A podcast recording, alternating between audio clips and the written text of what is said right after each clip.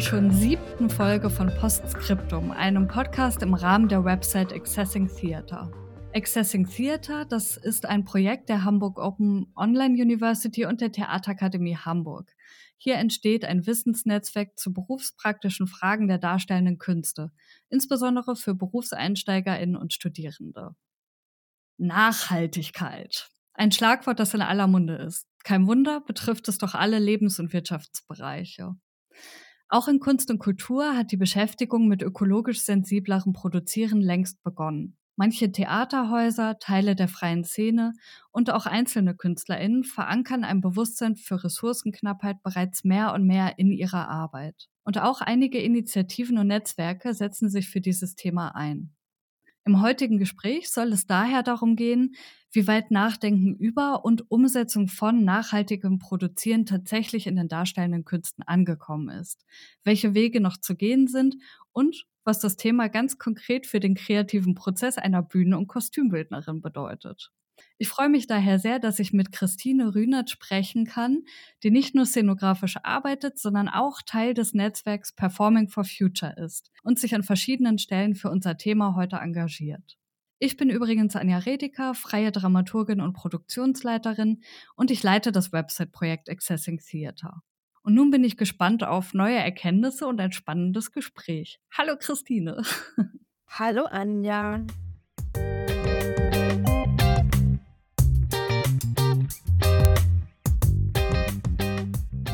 Ähm, wir lernen uns ja heute tatsächlich erst kennen anlässlich dieses Gesprächs. Daher weiß ich gar nicht so wahnsinnig viel von dir. Außer dass du äh, Bühnen- und Kostümbildnerin bist und dass du Teil der AG Nachhaltigkeit im Szenografiebund und Teil des Netzwerks Performing for Future bist, worüber unser Kontakt auch zustande gekommen ist.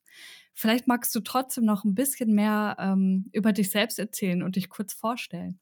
Okay, ähm, wie gesagt, mein Name ist Christine Runert. Ähm, ich bin freiberufliche Bühnen- und Kostümbildnerin, lebe in Berlin aktuell und ja, musste selber mal zurückrechnen. Ich glaube, ich bin jetzt seit 14, 15 Jahren am Theater aktiv, gebürtige Rostockerin und habe auch dort am Volkstheater Rostock meine Liebe zum Theater gefunden und entdeckt und mich nach einer Zeit im Jugendtheater entschieden, lieber hinter der Bühne mich auszuprobieren.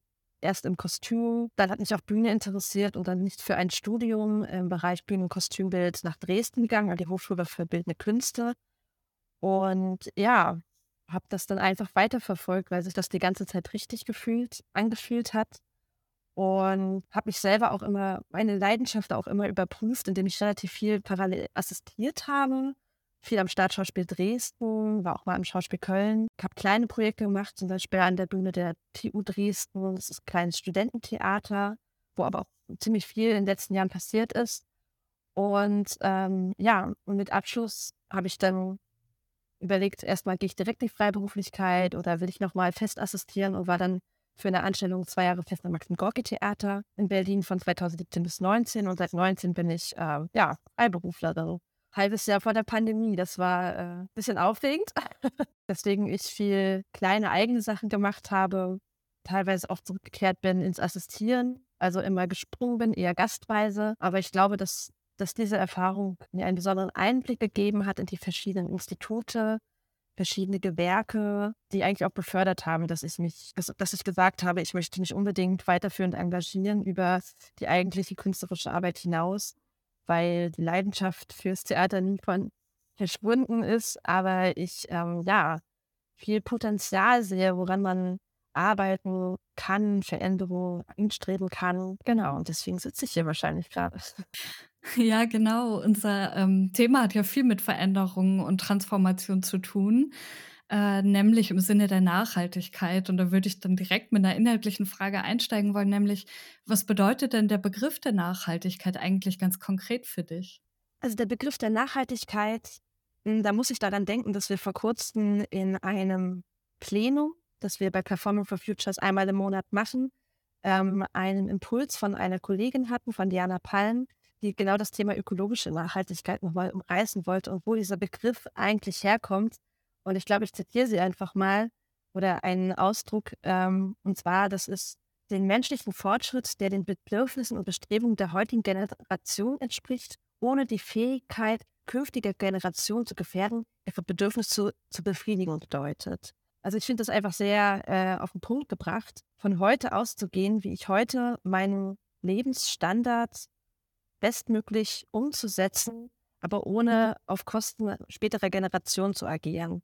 Also was kann ich äh, schaffen äh, oder wie kann ich mit Ressourcen, mit meiner Umwelt, mit meinen Menschen im Umfeld umgehen, dass wir ja das bestmögliche Leben eigentlich gestalten können, aber auch dabei die zukünftigen Generationen mitzudenken. Also es ist nicht nur dieses Live hard, die young und, und nachher gesündelt bedeutet, sondern gerade für mich jetzt in einem Alter, wo ich so mit Anfang 30 natürlich auch über nachdenke, wie geht das mit mir weiter? Wie möchte ich Familie planen und gestalten? Was kann ich meiner Familie überhaupt mitgeben? Gerade in heutigen Krisenzeiten, wo man mit Krieg, wo man mit Umweltkatastrophen zu tun hat, wo man mit ja, Ressourcenknappheit zu tun hat. Was kann ich denn eigentlich mitgeben und kann ich in der nächsten Generation Zukunft gewähren? Ähm, das ist irgendwas, was mir persönlich viel bedeutet und deswegen mich Nachhaltigkeit auch sehr beschäftigt und weswegen es für mich nicht nur eine Frage von Klimaschutz ist, sondern definitiv auch ökologischen Klimaschutz, äh, ökologischen Nachhaltigkeit bedeutet und halt auch soziale Nachhaltigkeit, dass man das mitdenkt. Und ich glaube, da sind sehr, sehr viele Potenziale in darstellenden Künsten, die ja normalerweise eher für sehr kurzfristiges Erscheinen von Projekten ausgelegt ist. Also das ist ja der Unterschied, sagen wir mal, zur Filmindustrie, was wir eigentlich hinterlassen können oder wie wir in Zukunft auch ja, die darstellende Künste weiterführen können und eine, Exist eine Existenzfähigkeit und Möglichkeit erhalten. Da finde ich schon wichtig, dass Nachhaltigkeit auf all diesen Ebenen, Klimaschutz, Ökologie und auch im Sozialen mitgedacht wird. Ja, wir konzentrieren uns ja heute so ein bisschen auf diesen ökologischen Aspekt der Nachhaltigkeit. Und da würde mich interessieren, ähm, wann und wie vor allem du angefangen hast, dich stärker auch in deinem beruflichen Leben damit auseinanderzusetzen. Also sowohl praktisch wie auch in deinem Engagement. Was waren da deine ersten Schritte? Also die ersten Schritte waren, innehalten zu können. Und das ist der eine kleine Verdienst der Pandemie wahrscheinlich gewesen, dass es auf einmal diese Zeitfenster gab, innehalten zu können, war zu dem Zeitpunkt gerade elf, zwölf Jahre am Theater, also von der Zeit der Praktika zum Studium, zu Assistenzen, zu eigenen Projekten alles einmal durchlaufen und verschiedene Erfahrungen an verschiedenen großen Instituten gesammelt. Und, und mich hat es schon länger ähm, gestört in meiner Berufsbiografie, wie zum Teil mit Ressourcen beispielsweise umgegangen wird, dass immer sehr sch schnell mal was äh, organisiert wurde, ausprobiert wurde, es ein, eine Idee gab, die gleich mal auf der Bühne stattfinden musste, vielleicht auch schnell was eingekauft wurde, aber es wurde noch gar nicht zu Ende gedacht. Und es gab auch im Regie-Team zum Beispiel keine fertige Rücksprache zwischen Ausstattung und, äh, und Regie. Und, und letzten Endes ist das rausgefallen und es ist dann irgendwie Geld dafür ausgegeben worden, weil, weil man eine fixe Idee hat, aber die nicht fertig überprüft hat. Oder ich habe beispielsweise in den Werkstätten oft die Erfahrung gemacht, dass es grundsätzlich schon ein Verständnis für, ja, oder ja, eigentlich ein Verständnis für nachhaltiges Agieren gibt, nicht weil man auf diesen Begriff gepocht hat, sondern weil es einfach ein normales Verständnis von der Arbeit war, dass Materialien aufgehoben wurden, dass man sich Gedanken gemacht hat, wie, wenn man eine Kulisse baut, wie groß ist die geplante Kulisse, wie ist das Plattenmaß, das man dafür einkaufen würde? Kann man da nicht flexibel sein, als Ausstatterin ein paar Zentimeter anzupassen, damit man das wieder auf eine Platte kriegt und ein tolles Teilungsmaß oder so hat? Das sind alles solche Details, die viele Kollegen in den Gewerken schon im Bewusstsein hatten und haben, die aber nicht immer Gehör bekommen haben. Und daran habe ich mich so ein bisschen aufgerieben und dann kam halt die Pandemie und man hatte Zeit, um viel, über vieles, was man schon erlebt hat, nachzudenken. Ja, dadurch, dass ich ja gerade selbst eigentlich im, in Startposition für mein freiberufliches Leben war, kamen natürlich auch Ängste dazu. Oh Gott, werde ich mich überhaupt etablieren können? Unter welchen Bedingungen kann ich in Zukunft äh, arbeiten? Bin ich überhaupt die, die gefragt wird? Oder werden die Leute, die schon länger am Theater sind, eher gefragt, als erstes wieder Premieren äh, zu feiern und zu erleben, umzusetzen? Und da sprang viel im Kopf an und ich dachte so, nee, eigentlich habe ich jetzt schon so viele Jahre darin investiert in die Theaterarbeit und die ist eigentlich super. Ich möchte da irgendwie dranbleiben, aber ich glaube, ich muss mich stärker vernetzen. Das fand ich total wichtig, einfach in den Austausch zu treten und sich auch ins Bewusstsein zu prüfen, dass man mit vielen Fragen nicht alleine ist. Also manchmal hatte ich im Theater, als ich assistiert habe, das Gefühl, ich habe so Gedanken und ich glaube, die teilen auch viele Leute. Aber so richtig Zeit gibt es nicht, das mal so anzugehen. Und da war es schon ein Vorteil, als ich dann in die Freiberuflichkeit gegangen bin, zu sagen, hey, jetzt habe ich die Freiheit, mich so ein bisschen los und locker mit Personen auszutauschen. Und es war dann eigentlich ein glücklicher Fall, dass ich mich zu Anfang 2021 entschieden habe, in den Szenografiebund einzutreten. Und genau in dem Moment äh, durch den Ausstatter Ralf Zeger die AG Nachhaltigkeit ins Leben gerufen wurde. Also ich war dann daher gleich von Anbeginn mit dabei und man hatte auf einmal in einem Zoo 20, 25 äh, Ausstattern, Ausstatterinnen sitzen, die die Gefühle geteilt haben, die gesagt haben, ey, irgendwie nervt mich das, immer das Material zu nehmen, was mir gesagt wird aus den Werkstätten, weil es günstiger ist, so einzukaufen und man da irgendwie Vertriebspartner hat. Aber es ist eigentlich irgendwie Gabun und das ist Tropenholz und äh, bedeutet den und den Transport. Kann man das nicht anders machen? Man über Technik gesprochen hat, man über Workflow gesprochen hat. Und das war für mich auch die erste konkrete Arbeit, die ich dann angefangen habe mit Kolleginnen, ein Leitfaden für unseren Berufszweig zu verfassen. Und das ist die grüne Bühne, den wir dann über den Szenografiebund geschrieben haben. Es hat auch echt ein Jahr gedauert, die ganzen Informationen zu sammeln, zusammenzustellen, Text zu verfassen, zu kürzen. Und wir waren froh, dass es dann ein Jahr später dann so weit war, dass wir endlich einen Leitfaden hatten, den wir veröffentlichen konnten. Und mhm. zeitgleich bin ich dann auch vor allen Dingen bei Performing for Futures aktiv eingetreten. Ja, auf den auf den Leitfaden kommen wir gleich sicherlich noch mal genauer zu sprechen. Mich würde tatsächlich auch interessieren, dass du ja auch Teil des Performing Future Netzwerks bist. Vielleicht kannst du einmal kurz beschreiben, was da so eure Ziele und eure Handlungsansätze sind und vor allem auch, wer ist alles Teil von diesem Netzwerk? Also beim Szenografiebund habe ich verstanden, ist quasi der äh, sind die meisten Mitglieder aus dem Bereich Bühnenbild, Kostümbild.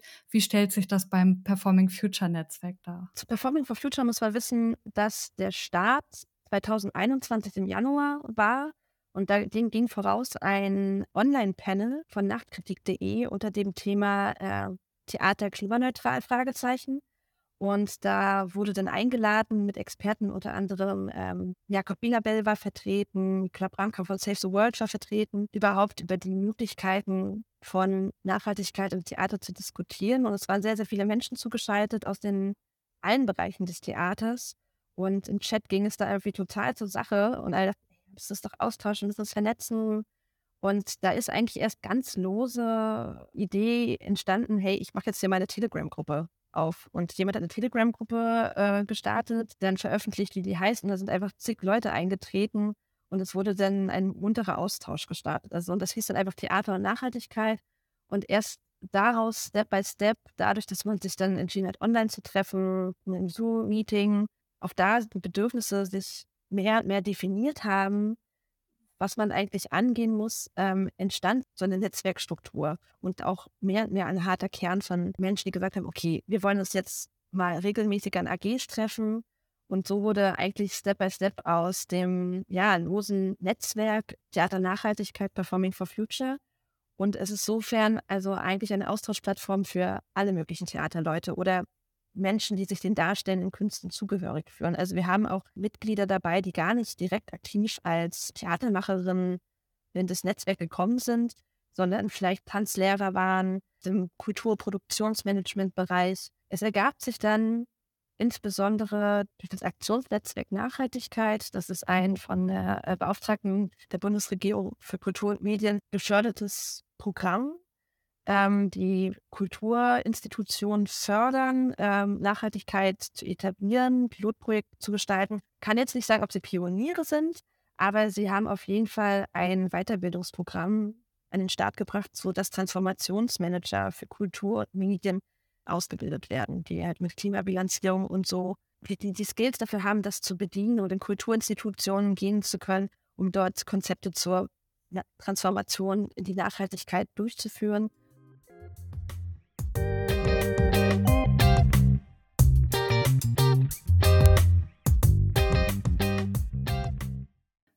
2021 hat das Team des Berliner Theatertreffens sich zum Ziel gesetzt, eine CO2-Bilanz des eigenen Festivals zu erstellen. Um die überwiegend digitalen Ausgaben während der Corona-Pandemie auszublenden, ist so eine erste Analyse zum Theatertreffen aus 2019 entstanden. Dafür wurden, angeleitet vom Aktionsnetzwerk Nachhaltigkeit in Kultur und Medien, die Festivalstrukturen und Prozesse genau untersucht. also zum Beispiel Reisen der Jurymitglieder, des Gastspielteams und DolmetscherInnen, aber auch für Frachttransport und Unterbringung. Ausgehend von diesen Hauptfaktoren zeigt die Bilanz für die Festivalausgabe 2019 einen CO2-Fußabdruck von nicht weniger als 117 Tonnen. Das Team ist seither dabei, die Daten auf weitere Faktoren auszuweiten und setzt sich zum Ziel, langfristig Emissionen zu reduzieren und außerdem Motivation auch für andere Häuser zu schaffen, sich diesem Thema zu widmen. Wer mehr über diesen Prozess erfahren möchte, findet den Link zum Aktionsnetzwerk in den Show Notes.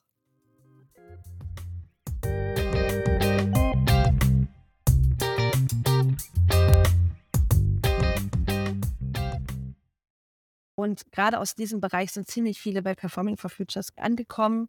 Genau, und ich glaube, dieser Punkt, dass das zusammenkam, war auch der Grund, dass sich das Netzwerk irgendwie Step by Step professionalisieren kann. Und äh, zu 2022 auch die Umbenennung in die For Future Bewegung stattgefunden hat, Performing for Future. Das ist, glaube ich, so der Start gewesen. Und in erster Linie wollen wir aber ein, ja, ein niederschwelliger Zugang für das Thema Nachhaltigkeit in den darstellenden Bereich sein. Ein Treffpunkt, wo Projekte hinkommen können, ihre Expertise teilen können, wie andersherum aus unserem Bereich, aus unserem Expertenbereich, den wir mittlerweile gebildet haben, auch Expertise rausgeben können. Es ist beispielsweise auch äh, eine Wikipedia-Seite entstanden, wo wir alle möglichen Informationen einpflegen, die wir aus, von allen Experten, die wir so haben, gesammelt haben und Step by Step immer mehr füllen. Und das ist für alle Leute zugänglich über den Link. Und auch natürlich Lobbyarbeit für Nachhaltigkeit in den darstellenden Künsten zu betreiben, weswegen es auch schon ein, ein Forderungskatalog gibt, äh, das Manifest, das sich im Prinzip konkret an die Politik aufwendet, was passieren muss, damit in den darstellenden Künsten die Transformation stattfinden kann, weil wir können mit Ideen und, und unserer Fachexpertise hineingehen, aber es geht nicht nur die Hilfe der Politik, das ist ganz klar. Ja, das ist ja immer so die große Frage, ne? was sozusagen auf individueller Arbeitsebene geleistet werden kann und was auf struktureller Ebene dazukommen muss. Ähm, mich würde tatsächlich vielleicht erstmal noch die individuelle Ebene interessieren, nämlich wenn wir auf deine Arbeitspraxis als Bühne- und Kostümbildnerin blicken. Jetzt ist es ja tendenziell eine gängige Theater- und auch Kunstidee, äh, dass diese auch irgendwie davon von der Freiheit lebt, verschwenden zu können und zu dürfen. Ähm, Klassiker. Und äh, also ich selbst erinnere mich auch an total imposante Bühnenbilder, wo zum Beispiel jeden Abend tonnenweise Äpfel herangekarrt wurden oder Kostüme, die Abend für Abend geschreddert, verbrannt, sonstiges wurden. Und natürlich hatte das eine enorme Wirkung auf mich als, als Rezipientin. Deshalb vielleicht an, an, an dich auch die Frage als Kostüm- und Bühnenbildnerin, wie verändert der Wunsch zu nachhaltigem Produzieren auch die eigene Kreativität ähm, oder die Freiheit im kreativen Denken?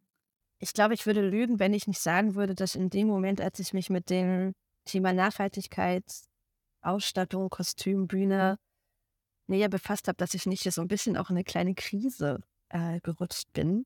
Und das ist natürlich auch immer wieder ein Thema, das wir haben, wenn wir uns für Nachhaltigkeit im Theater einsetzen wollen, ob wir damit nicht die Kunstfreiheit beschneiden. Ich glaube, man muss jeder für sich individuell entscheiden, wie möchte man heute noch Kunst machen oder was, was sind die, wie fühlt es sich auch gut und richtig an. Für mich fühlt es sich halt heute definitiv nicht mehr wirklich gut und richtig an, zum Beispiel Essensverschwendung auf der Bühne zu sehen. Also das ähm, provoziert mich. Das kann natürlich vielleicht auch gewollt sein von einem Regie-Team, das genau auszulösen. Ich, wenn ich es irgendwie schon im Vorhinein wissen würde, wüsste ich nicht, ob ich mir das Stück anschauen wollen würde, weil mich das irgendwie mich nicht mehr begeistert oder so. Oder wenn ich überhaupt Materialverschwendung sehe, mhm. ähm, man muss ja auch fragen, ähm, nur weil viel auf der Bühne ist, heißt es ja nicht, dass es per se eine Verschwendung ist oder ob es da nicht Gedanken gibt, Sachen wieder aufzufangen, wieder äh, in die Wiederverwendung zu bringen. Das ist ja so ein bisschen die Aufgabe, glaube ich, auch, wenn man nachhaltig Theater gestalten will. Weil wir wollen in erster Linie nicht zu sagen, wir wollen die Kunst beschneiden. Es darf jetzt nichts mehr stattfinden auf der Bühne oder es muss alles aus dem Fundus sein, sondern die Frage ist ja, wie können wir das Maximale rausholen unter den Parametern von Nachhaltigkeit? Das ist, glaube ich, die absolute Zielsetzung. Das kann mit Materialwiederverwendung zu tun haben, wie Nutzung aus dem Fundus. Die Frage ist, muss es der eigene Theaterfundus, hauseigene Fundus sein oder gibt es da nicht die Chance? Und da sind viele Projekte gerade dabei oder Personen dabei, das herauszufinden, ob man das organisieren kann, können wir die Fundusse, Fundi, Fundusse, man weiß es nicht, deutschlandweit nicht öffnen. Also können wir nicht in eine größere Zirkulation und Austausch von Material kommen innerhalb des Bundesgebietes. Auch da muss man natürlich mit Transport und alles abwägen, was ist wie nachhaltig, aber man kann sich auch fragen, ja, wenn man Transport neues Holzmaterial aus dem Ausland oder von irgendwo herzubringen, ist genauso ein Transportweg. Aber wenn man etwas hat, was nicht extra, kein extra Baum mehr dafür gefällt werden muss oder extra produziert werden muss, Chemikalien, Wasser verbraucht werden muss, damit das Holz in diesen, diesen jenen Zustand kommt, dann, dann muss man immer abwägen. Ich glaube, das ist vor allen Dingen das Thema der Abwägung. Das eine ist, wie gesagt, wie, in welcher Größenordnung kann man da in größeren Zirkulationen Austausch kommen von Materialien, die schon mal in einer Verwendung waren, aber auch zum Beispiel, welche Materialien sind auf der Bühne und welche Materialien können wir perspektivisch mit anderen Materialien austauschen, die weniger schädlich äh, für die Umwelt sind. Das ist ja auch das Thema. Also ein großes Thema sind die ganzen Kunststoffe, wie ist das mit Styropor, ähm, die halt auch in der Produktion, in der Herstellung von ähm, Ausstattungen auch für die betroffenen ähm, Künstlern, also Plastiker, auch schädlich ist, größere Sicherheitsmaßnahmen bedürfen in den Gewerken, in Werkstätten, das überhaupt verarbeiten zu können. Gibt es da die Möglichkeiten, Sachen auszutauschen, damit man trotzdem irgendwie krasse Figuren auf die Bühne, Skulpturen auf die Bühne stellen kann, beispielsweise. Und ich glaube, da einfach eine Sichtbarkeit für Forschung und solche Projekte zu schaffen, ja, und auch Lobbyarbeit dafür zu machen, damit die gefördert werden. Ich glaube, das ist mhm. so ein bisschen die Aufgabe, damit wir neue Standards setzen können in Zukunft. Ich glaube, das ist total wichtig, dass man sagt, hey, ich möchte eigentlich mich gar nicht beschneiden lassen. Deswegen muss ich so viel mehr kreativ sein, so viel mehr Recherche reinstecken und mich dafür einsetzen, dass ich das irgendwie umsetzen kann. Insofern finde ich ein Maximalgedanke von künstlerischer Freiheit total wichtig, um überhaupt wirklich nachhaltig zu werden in die Zukunft. Ja, das kann ich mir total vorstellen, dass eigentlich so eine Rahmung vielleicht sogar noch mehr Kreativität freisetzen kann ne? oder sich inspirieren zu lassen von Material, das irgendwo schon vorhanden ist. Also in Hamburg gibt es beispielsweise ein Projekt, ähm, das heißt Hanseatische Materialverwaltung, wo genau so ein Sammelbecken eigentlich entstanden ist von ausgemusterten Bühnenbildern, Kostümteilen etc., die einfach immer weiterverwendet werden. Und das hat enorm hohen Zulauf, nicht nur aus Hamburg und der Umgebung, sondern ich glaube sogar weit darüber hinaus. Was das Nachdenken über nachhaltiges Produzieren angeht, kann ich mir vorstellen, dass zwei elementare Faktoren die sind, die in der Regel knapp sind in Theaterproduktion, nämlich Zeit und Geld. Auch aus meiner Erfahrung in der freien Szene habe ich den Eindruck, es ist deutlich einfacher, nachhaltige Kriterien anzusetzen, wenn ich mit mehr Vorlauf planen kann und eben zum Beispiel nicht so kurzfristige Einkäufe von Riesengummitieren aus China oder so fällig werden, sondern dass man zum Beispiel die Zeit hat, sich Partner, PartnerInnen, Firmen vor Ort zu suchen, die mit einem kooperieren und, und gemeinsam etwas entwickeln. Auf der einen Seite und auf der anderen Seite braucht es häufig, gerade wenn du auch über die Verwendung anderen Materials sprichst, häufig, so wäre jedenfalls meine Vorstellung, größere Budgets. Ähm, wie ist da deine Erfahrung mit diesen Faktoren Zeit und Geld? Welche Rolle spielen die? Die spielen eine absolute Hauptrolle in der Thematik, sind auch das größte Problem, aber auch deswegen der größte Impuls, politisch aktiv zu werden. Es hilft nicht, sich tausend Gedanken und Konzepte zu schaffen, wie man nachhaltiger produzieren kann, wenn das Geld und die Zeit nicht da ist. Und das ist meistens etwas, was irgendwann nicht mehr in den Händen, auch nicht mehr in den Händen von Intendanten liegt, weil die ja auch nur verwalten. Also verwalten, was sie an Subventionen, an Einnahmen generieren können. Ähm, deswegen ist da wieder von, von unserer Seite aus klar gesagt, wir müssen da politisch aktiv werden in zwei Richtungen, glaube ich. Einerseits natürlich in die direkte Politik und sagen, okay, ihr macht jetzt, also es ist ja super, es gibt ja schon Bewegungen oder Anzeichen dafür, dass äh, eher nachhaltige Projekte oder ökologisch nachhaltige Projekte gefördert werden. Diesen Aufschwung sollte man nutzen und das auch wirklich mit Konzepten füllen, damit man halt solche Förderungen auch reinbekommt aber da auch nochmal ganz explizit zu benennen, wo genau die, die Stellen sind, wo äh, nachjustiert werden muss. Also ganz klar in oder die Transformation in den Theatern zu schaffen, muss das Personal aufgestockt werden. Ganz klar. Also es braucht jetzt gerade erstmal noch Experten, die reinkommen, erklären und bilanzieren können, wo gibt es die Problemstellen, was, was sind die unnachhaltigen Faktoren im Haus, was können wir erstmal schnell verändern, sei es ähm, in den, auch in den Büros, in den Verwaltungen, dass man die Technik da austauscht, sei es irgendwie Dichttechnik, wie gehen wir mit dem Publikum um, wie fahren sie ins Theater beispielsweise, müssen wir da was an den Tickets machen, dass sie mehr öffentliche Tickets nutzen, dass sie nicht so viel mit dem Auto anreisen. Also dass man da erstmal eine, eine Bestandsaufnahme je Theater, je Institution macht, aber auch halt solche Sachen wie Fundusverwaltung, dass es Leute gibt, die einfach dafür sorgen, dass das, was da ist, gut verwaltet werden kann. Früher gab, war es total normal, dass es Fundusverwalter beispielsweise gab. Das wurde mehr und mehr aufgelöst. Das ging alles mehr und mehr in die Selbstverwaltung von Ausstatterinnen und Ausstatter, von Assistierenden.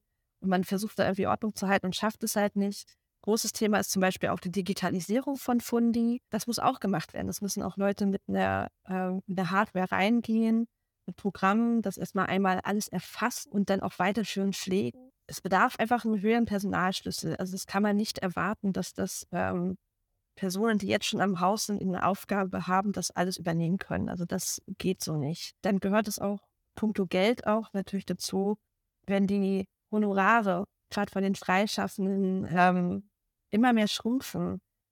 Wie sollen sie mehr Zeit ge generieren, ähm, sich besser auf Projekte vorzubereiten, auf die Recherche für nachhaltige Materialien zu machen, in frühzeitigen Austausch zu gehen, sich regelmäßig in den Regime-Teams zu treffen, wenn sie eigentlich angehalten sind, so und so viele Projekte im Jahr zu generieren und zu absolvieren, um ihren Lebensunterhalt finanzieren zu können. Dass sie einfach ohne die Hemmnis in ein Gespräch treten können vor einer Intendanz und sagen, ja klar, mein Lebensunterhalt sieht so und so aus. Ich habe diese, ich möchte diese Versicherung und Absicherung bezahlen können ähm, und möchte gerne keine acht Projekte im Jahr machen, sondern gerne vielleicht drei bis vier und die dafür gut. Dass man diese Leute unterstützt, dass es keine dass es keine Angst, keine Hemmschwelle vor solchen Verhandlungen gibt oder auch in der freien Szene gedacht, dass man nicht zu niedrig ansetzt, wenn man Anträge stellt. Das ist ganz wichtig. Also deswegen spielt das da total rein. Also, oder dann kommt, kommen auch so Fragen rein, Reisekosten, sich von A nach B zu bewegen. Kann man sich das leisten, sich regelmäßig zu treffen, auch im Regie-Team? Es hat sich auf jeden Fall gezeigt, jetzt mit der, mit der Pandemie, wo wir darauf angewiesen waren, im digitalen Raum äh, stärker zu agieren, dass man natürlich viel mehr darüber nachdenkt, welche Termine kann man wie wahrnehmen. Muss man immer bei allem vor Ort sein ähm, oder kann man das auch umsetzen, indem man sich im digitalen Raum trifft und dadurch natürlich auch positiv auf äh, Reiseaufkommen reagieren. Aber das muss man alles in Verhältnis setzen. Also das darstellende Künste leben ja von der, von der, von der Existenz an einem bestimmten Ort, einem bestimmten Raum. Natürlich gibt es auch digitales Theater, aber das ist ja auch ein sehr klar definierter Raum für sich eine Entscheidung, ästhetische. Dahergehend sollte man äh, da genau schauen, wie, wie man was fördert und unterstützt und finanziert. Also ich finde ganz klar, Zeit ist unablässig und braucht man für die Entwicklung und Geld ist der krasseste Hemmstock. Da muss man einfach Kämpfe, ja, muss man tatsächlich Kämpfe führen. Also die zweite Richtung, in die wir noch gehen müssten, ist auf jeden Fall zu überdenken, was ist unser Programm? Wie gestalten wir unser Programm und welche Relevanz haben die darstellende Künste auch für das Publikum noch? Ich glaube, wir stehen da auch so an so einem Scheitepunkt, dass wir darüber nachdenken müssen, für wen wir eigentlich Theater machen und wird diese Generation Abonnement überhaupt noch morgen da sein? Und deswegen ist es da auch total unsere Aufgabe, ähm, und da auch unser Engagement auch in Richtung nachhaltige Thema Thematiken auf die Bühne zu bringen. Und es bedeutet ja nicht per se, dass man von oben herab belehren soll und muss aber die, die Fragestellung, die wir einfach heute haben, eine Sichtbarkeit zu geben und damit vielleicht auch einfach ein jüngeres Publikum, ein äh, bisher noch nicht angesprochenes Publikum zu generieren. Und auch da würde ich auch wieder sagen, so groß denken wie möglich, so äh, künstlerisch frei denken wie möglich, absolut notwendig. Und deswegen dürfen wir uns da nicht nur einfach beschneiden lassen durch das Gefühl, oh Gott, ich darf jetzt unter Nachhaltigkeit Sachen nicht mehr tun, weil wir attraktiv bleiben wollen. Wir stehen ja einfach ganz klar im Wettbewerb. Wir stehen im Wettbewerb mit Kinos. Also Kino ist ja auch schon so ein bisschen in der Bredouille, aber mit Streaming-Plattformen ist es so viel einfacher, zu Hause zu bleiben und äh, sich einen Film anzuschauen und einfach zu streamen, anstatt loszugehen und äh, sich äh, aktiv zu entscheiden, Geld auszugeben und ins Theater zu gehen. wie sind die Ticketpreise, wer kann sich das leisten, das müssen wir alles hinterfragen und in welchen Formaten wir einfach stattfinden.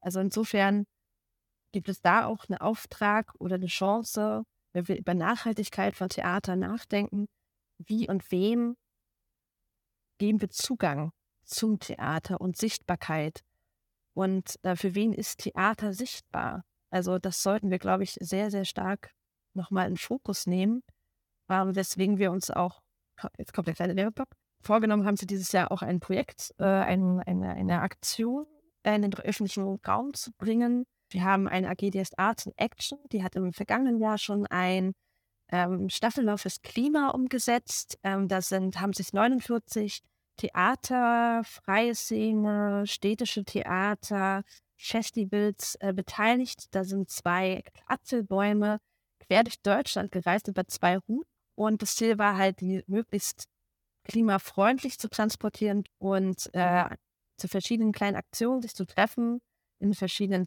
äh, Städten, um da einfach im öffentlichen Raum Sichtbarkeit für diese Aktion zu geben. Und dieses Jahr wollen wir noch einen Schritt weiter gehen, noch verstärkt in den künstlerischen darstellenden Bereich und haben die Aktion 7000 Setzlinge geplant. Ähm, da soll es darum gehen, neue Texte zum Thema Klimaschutz und äh, Nachhaltigkeit in den öffentlichen Raum zu tragen. Erste Thema ist, neue Texte zu generieren, die für ein Wochenende in dem Fall mal rechtefrei zur Verfügung gegeben werden.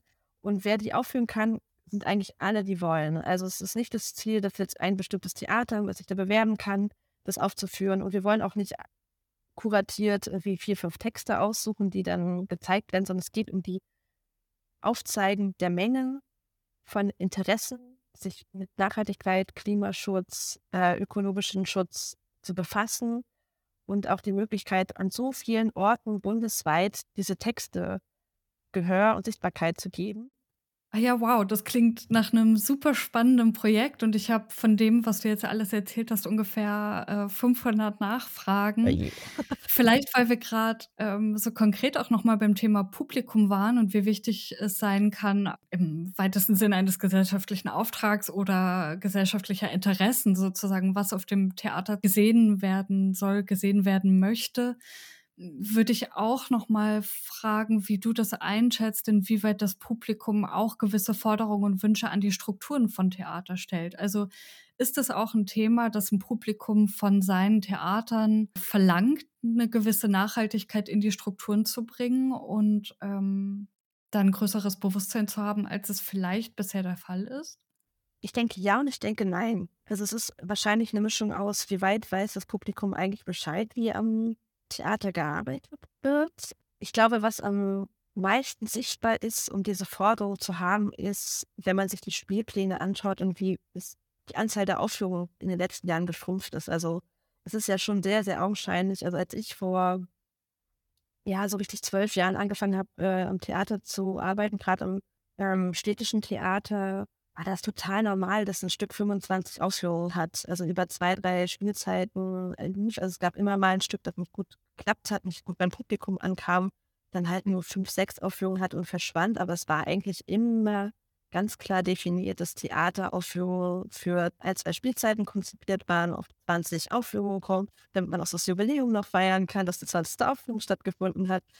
Und mittlerweile ringen Produktionen darum, überhaupt gespielt zu werden. Also es gibt oft dann die Situation, dass es eine Premiere gibt und dann wird es vielleicht Suite zwei, dreimal gespielt, dann kommt das im nächsten Monat noch zwei, dreimal, wenn es gut läuft und dann liegt es Ewigkeiten oder es verschwindet auch wieder oder es, ich habe auch schon an Produktionen gearbeitet, wo ich dachte, wow, riesiger Aufwand und es sind eigentlich am Ende nur drei Produktionen, drei Aufführungen, die da gezeigt werden dafür stehe ich auch die Kritik vom Publikum zu sagen, warte mal, es ist doch total Verschwendung, irgendwie so große Projekte zu starten, so groß auszustatten und die dann nicht zu zeigen.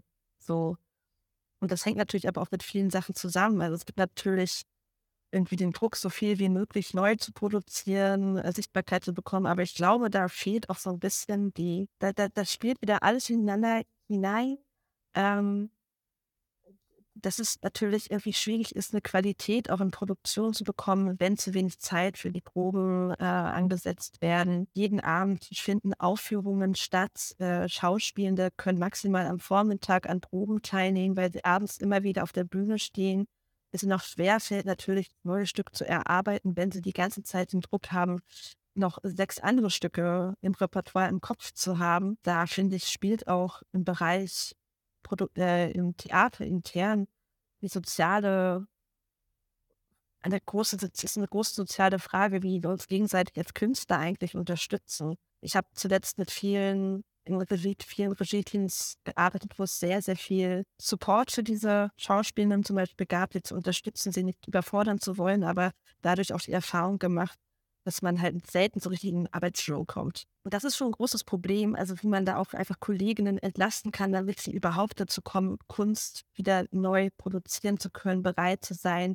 Und ich finde, das ist so das Augenscheinlichste, was sich nach außen trägt, finde ich, einfach diese Produktionsdichte gegenüber der, den wenigen Aufführungsterminen und natürlich die Fragestellung, was sehe ich da auf der Bühne und ist es das wert, für so einen kurzen Zeitraum produziert zu werden? Also das äh, finde ich, fällt mir dann schon auf. Oder ich kenne auch jemanden, der, der wohnt tatsächlich gegenüber vom, ähm, wie heißt das, äh, Bühnenservice Berlin. Es gibt ja in, in Berlin so eine Zusammensetzung von den großen Opern und ein paar Theaterweise sind da drin, die eine große Werkstatt haben in Friedrichshain und er wohnt genau gegenüber und der meinte auch so, oh, nee, was da alles gebaut wird und produziert wird und so viel und immer wieder neu und ist das nicht totale Verschwendung? Und irgendwie umso mehr ich immer darüber nachdenke, dass er das so gesagt hat, äh, ja, dann habe ich auch schon gemerkt, dass das ja, man muss sich das wirklich hinterfragen, wie viel muss das sein? Das habe ich viel von Kollegen gehört. Es ist wesentlich einfacher, eine Kulisse neu zu bauen, statt äh, altes Material wieder auf,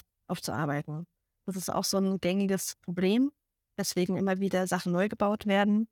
Und das ist auch ein sehr, sehr entscheidendes Kriterium, Problem, was wir gerade mit diesen Sharing-Plattformen haben. Es gibt da jetzt einige Kollegen, die sich da ähm, viele, viel Zeit darin investieren, die ganzen rechtlichen Fragen aufzuarbeiten. Wie ist das mit dem, Ur mit dem Urheberrecht von ehemaligen Kulissen, die dann wieder verwendet werden? Ähm, wie ist das mit der Produkthaftung? Ein großes Thema. Also die, die es einmal hergestellt haben, haften eigentlich auch ewig für diese Produkte, die einmal auf die Bühne gebracht werden? Was ist, wenn die weitergegeben werden, weil die für einen anderen Zweck verwendet werden und gar nicht zum Beispiel statisch dafür geeignet sind für eine neue Regieidee? Wer haftet dann wie, falls denn doch mal was passiert? Das sind so viele Hürden, mit denen wir gerade zu tun haben, die da die Hemmnisse aufmachen, dass, dass sagen wir mal, diese Öffnung dieser Fund die bundesweit gibt. Aber da gibt es auch gerade sehr, sehr viel Bewegung drin. Da wird es auch im März eine, ein Treffen in Dresden geben. Da gibt es nicht mehrere Materialinitiativen und äh, auf Einladung von Lutz Hofmann, ähm, das ist der ehemalige ähm, technische Direktor des der Theater Junge Generation in Dresden, der sich auch zum Transformationsmanager um weiterbilden ließ. Ähm, der hat im Prinzip eingeladen über eine AG, die wir auch im Performing for Future haben, State Sharing heißt sie, die sich ganz klar mit diesen Themen befassen. Also sie holen Leute aus Materialinitiativen an einen Tisch, Juristen an einen Tisch, Leute aus der städtischen Verwaltung an einen Tisch um genau dieses Thema anzupacken. Was müssen wir wie überwinden? Wie muss das Vertrag geklärt sein, damit Sachen rausgehen können in Zukunft? Ja, super spannend. Also ich sehe, es gibt in ganz unterschiedlichen Bereichen ganz unterschiedliche Initiativen, Netzwerke, Menschen, die sich verantwortlich fühlen und Ideen vorantreiben, Austausch vorantreiben. Ich würde noch mal zu dem Zusammenhang, den du vorhin beschrieben hast, zwischen weniger produzieren und dadurch vielleicht auch qualitativer produzieren und das, was dabei entsteht, häufiger zu zeigen. Das scheint mir so ein Zusammenhang zu sein, wo eben die verschiedenen Dimensionen von Nachhaltigkeit, nämlich ökologischer und sozialer Nachhaltigkeit, extrem gut zusammenkommen und äh, sozusagen in beide Richtungen positive Effekte erzielt werden könnten. Gleichzeitig ist das ja eine Frage, die, glaube ich, stark mit Leitungsfunktion zusammenhängen. Also wo sich für mich direkt die Frage anschließt, ist Nachhaltigkeit vor allem ein Prozess, der top-down funktionieren muss? Also welche Rolle spielt quasi an festen Häusern die Intendanz und der Wille der Intendanz, dieses Thema voranzubringen, und zwar als Querschnittsthema in allen Gewerken und in allen Produktionen und auch vielleicht als Marker nach außen hinsichtlich des Publikums? Und in freien Produktionen, inwieweit also im Grunde genommen äquivalent. Also inwieweit ist da ein künstlerisches Leitungsteam dafür verantwortlich, alle Beteiligten an der Produktion mit ins, Board, mit ins Boot zu holen und eine langfristige, nachhaltige Planung von vornherein mitzudenken. sehr viele Worte. Ich fasse die Frage nochmal zusammen. Also inwieweit muss Nachhaltigkeit sozusagen ein, ein Top-Down-Prinzip sein, damit sie nachhalt, äh, damit sie effektiv wirken kann? Total interessante Frage. Man kann unterstützen, indem man einfach eine Bereitschaft aufzeigt, zuzuhören und ähm, Experten da auch irgendwie ranzulassen. Ich glaube, es heißt nicht unbedingt, dass Leute, die jetzt die Expertise in der Nachhaltigkeit haben, dafür geeignet sind, der neuen Intendanten zu werden. Das wollen ja auch viele gar nicht. Aber sie können total unterstützen und müssen einfach Gehör bekommen von den Intendanten und das Vertrauen vor allen Dingen. Und ähm, ganz klar ist, dass es nicht schnell gehen wird. Es wird, es ist ein langwieriger Prozess. Es gibt jetzt die ersten Häuser, kann, ich benenne jetzt einfach mal das Beispiel, wo ich jetzt auch kein Wissen habe, wie es genau der Stand der Dinge ist. Ich weiß aber, dass äh, zum Beispiel in Oper Leipzig gab es im letzten Sommer einen, ähm, einen Generalintendanzwechsel, den Tobias Wolf, der ganz klar mit der Agenda angetreten ist, möchte dieses Haus nachhaltig umgestalten. Ich selber habe vorher nämlich auch an dem Haus mal gearbeitet, also wirklich im Vorhinein der Saison davor und habe mitbekommen, wie halt alle darauf eingeschworen waren, aber auch sehr gespannt waren, was passiert denn da jetzt. Es war auch ganz so leicht, glaube ich, da von vornherein, also bevor die Intendanz wirklich angetreten wurde, da was zu was auf die Wege zu bringen, weswegen es immer so ein Mythos war, der im Raum stand, ähm, dass es da eine Veränderung geben soll. Ich hatte einmal eine Begegnung in so einem Zoom mit Tobias Wolf vor ein paar Monaten, wo er auf jeden Fall beschrieben hat, dass es sehr viel Bereitschaft gibt, sehr viel Interesse vom Haus aus, weil einfach auch äh, das ein sehr, ja, ein sehr eingefrorenes Team an dem Haus ist. Viele Kollegen sind, sehr, sehr viele Jahre in, den, in der Oper ähm, arbeiten die Gewerke, die Werkstätten super kennen, eigentlich auch eine super Werkstatt, große Werkstatt haben, da sehr, sehr viel möglich ist, sehr, sehr viele Lager existieren. Also eine, die sind da total interessiert und dabei, irgendwie was reinzugeben, aber die Realität, wie schafft man das wirklich in den Alltag zu bringen? Wie gesagt, auch in der Produktionsplanung. Wen hat man wann da? Gerade an der Oper kommt ja noch hinzu, äh, welche Sänger von außen man dazu hat, weil ja oft äh, Leute für Partien eingekauft werden aus dem internationalen Raum wie ist das alles eigentlich so möglich? Und ich glaube, da konnte man nicht davon ausgehen, dass von vornherein jetzt, dass es jetzt das super nachhaltige Haus ist, sondern dass es ein langwieriger Prozess ist. Und ich glaube, das Allerwichtigste ist, dass Intendanzen den Führungsstil zeigen müssen, dass sie bereit sind, auf die Expertise von außen zu hören und bereit sind, ähm, Weiterbildungen anzunehmen.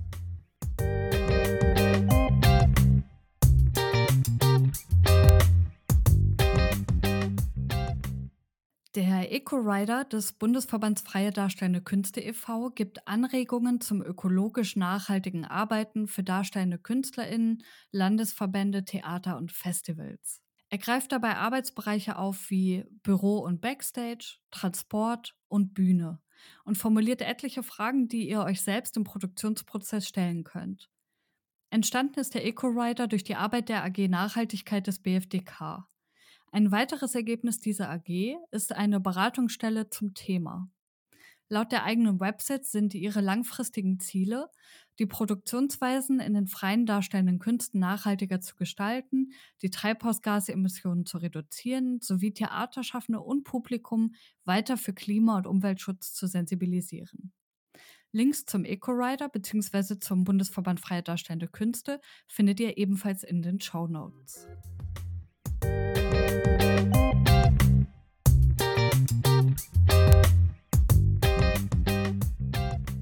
ähm, auch also auch selber da Zeit investieren. Ich glaube, es ist für viele Häuser, die sagen wir mal politische Agenda schon haben, relativ schwierig, das jetzt noch hinzuzufügen, weil man kann es aus Nachhaltigkeit nicht hinzufügen. Man muss sich ganz bewusst dafür entscheiden, das von vornherein anzupacken und in jedem Prozess zu denken, weil man in jedem Prozess ein Potenzial für nachhaltiges Agieren finden kann. Man kann nicht alles schaffen, man wird auch, auf, man wird auch hinfliegen und es wird nicht alles klappen. Aber wenn man irgendwas umgestellt bekommt, ist es schon mal ein Erfolg. Und ich glaube, das, das ist das, was die leisten müssten.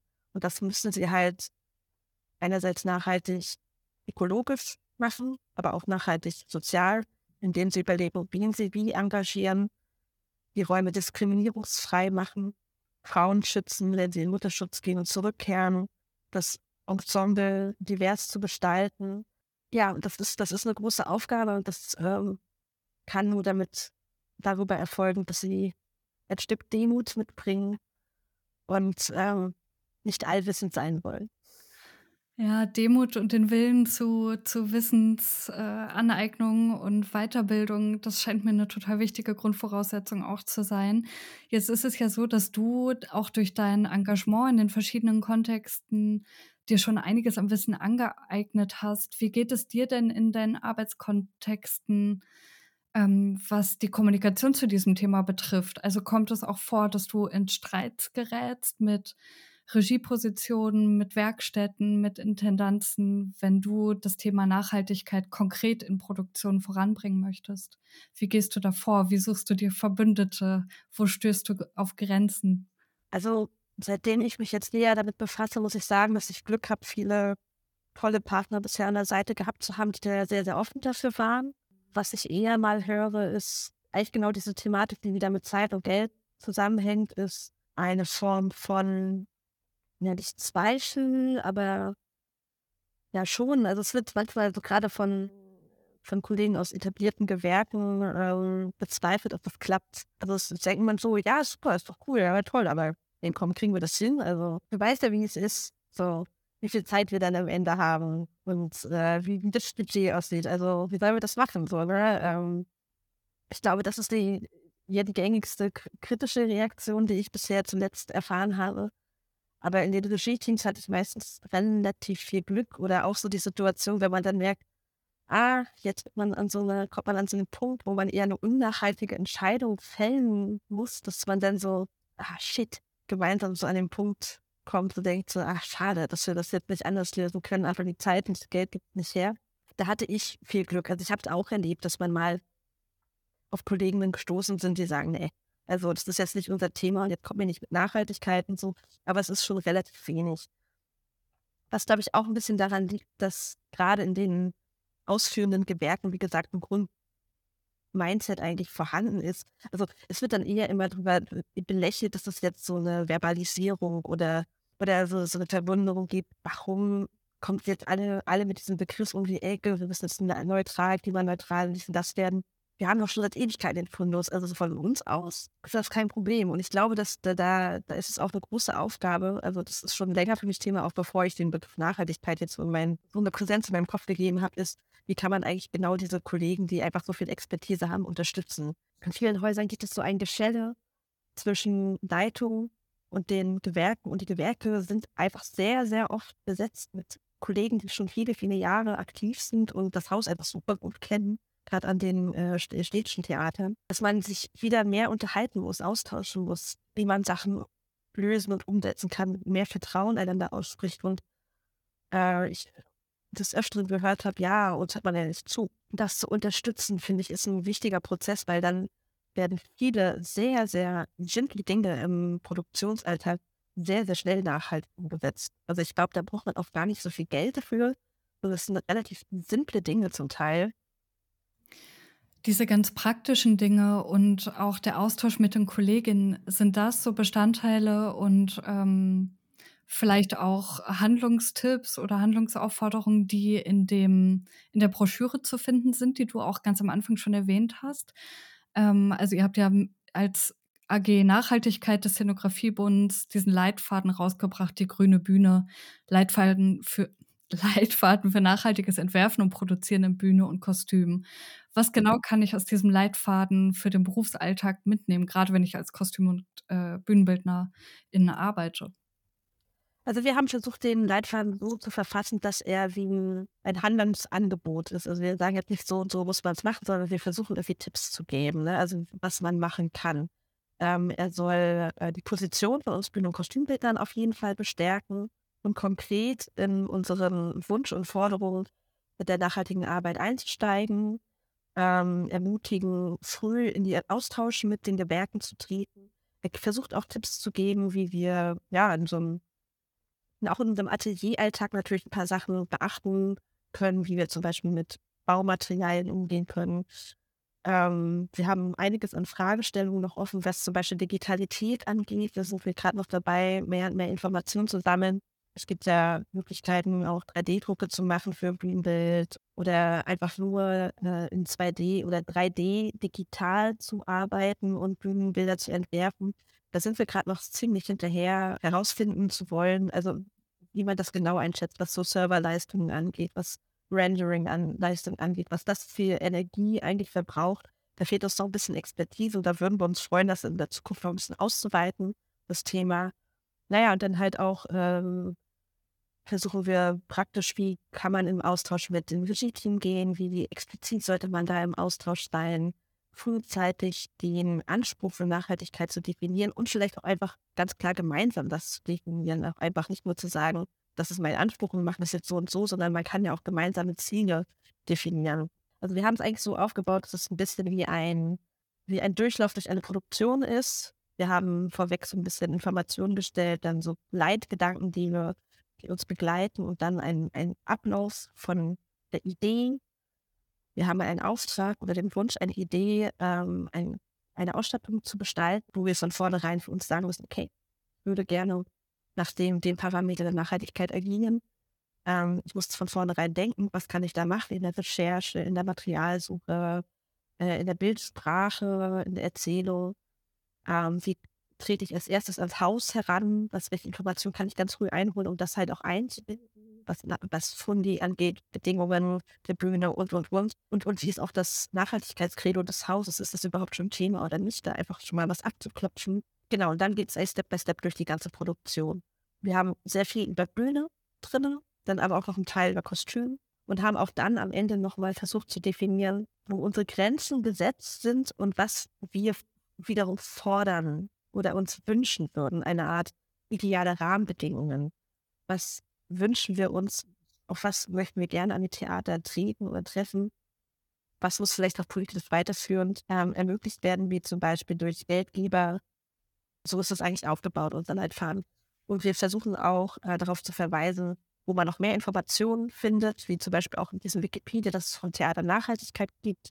Also ich glaube, das ganz, ganz Wichtige bei Performing for Future, beim Szenografiebund unserer AG, und auch weiterführend ist, dass wir nicht beanspruchen und allwissend zu sein und irgendwie alleine Wissen herausgeben zu können, sondern dass wir ein Netzwerk sein wollen, dass wir gerne darauf hinweisen, was andere schon geschafft haben, wo es Best-Beispiele gibt und wo man Informationen einholt, weil um Transformation, um die Transformation von, zur Nachhaltigkeit in der Kultur zu schaffen, können wir das nicht alleine.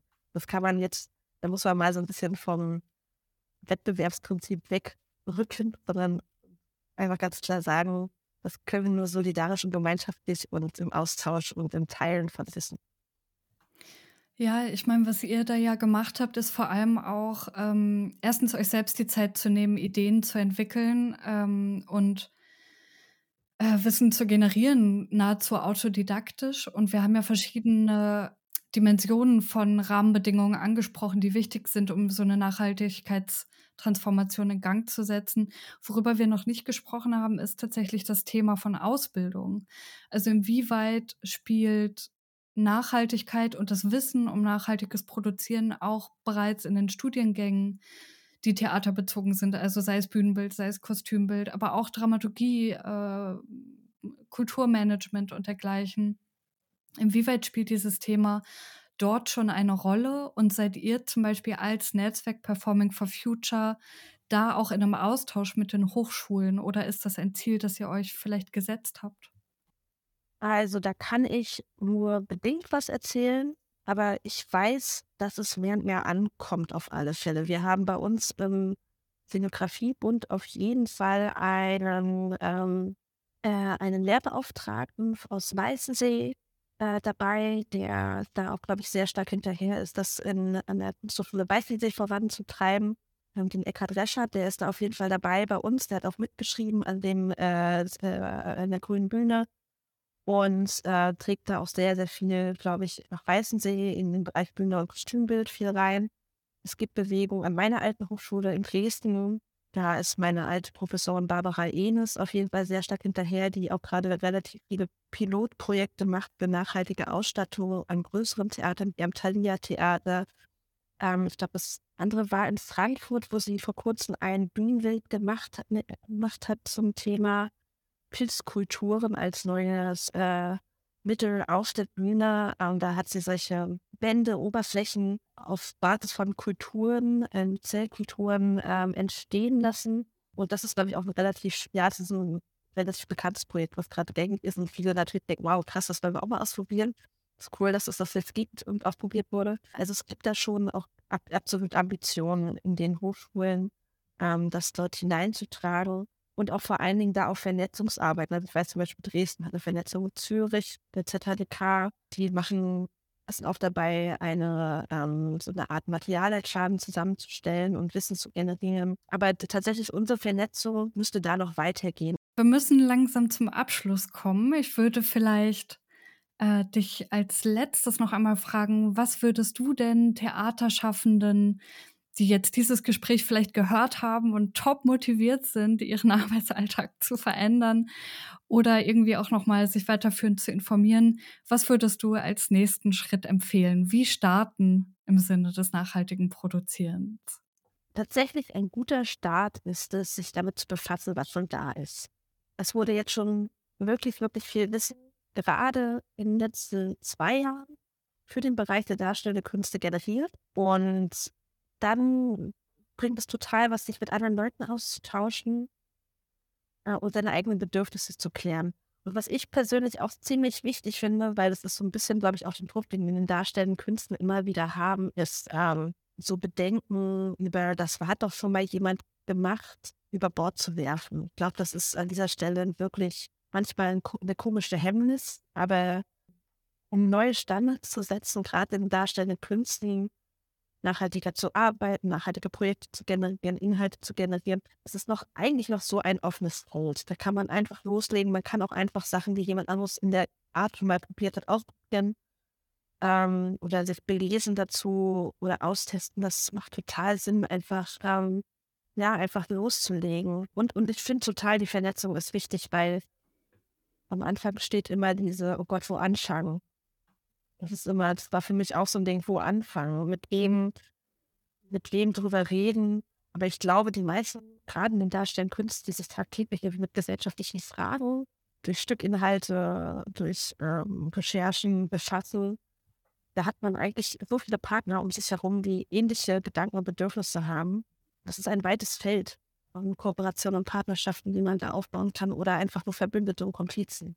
Und vielleicht einmal für sich auch die Motivation klar zu machen, so was oder zu sagen, was stört mich. Weil die erste Motivation kann vielleicht auch die, der, das ausschlaggebende Moment sein, etwas auszuprobieren. Mhm. Also das würde ich eigentlich immer empfehlen, da aufs Bauchgefühl zu hören. Okay, also mutig sein, einfach loslegen, sich vernetzen, auf das Bauchgefühl hören. Das ist doch ein super Schlusswort. Ich danke dir sehr, Christine, für deine tollen Tipps und Insights und dass du dir die Zeit genommen hast, dein bisher schon generiertes Wissen und deine Motivation und deine Erkenntnisse und Erfahrungen zu teilen. Vielen Dank, Christine. Ja, vielen Dank für die Möglichkeit.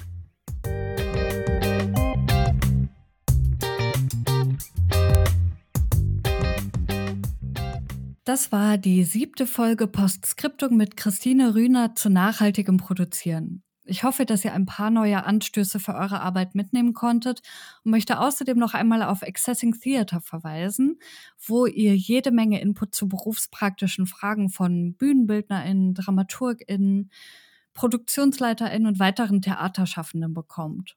Den Link zur Website findet ihr in den Show Notes. Schaut hier gerne immer mal wieder vorbei, denn von Semester zu Semester kommen mehr Inhalte dazu. Vielleicht bald auch schon das nächste Postskriptum. Tschüss!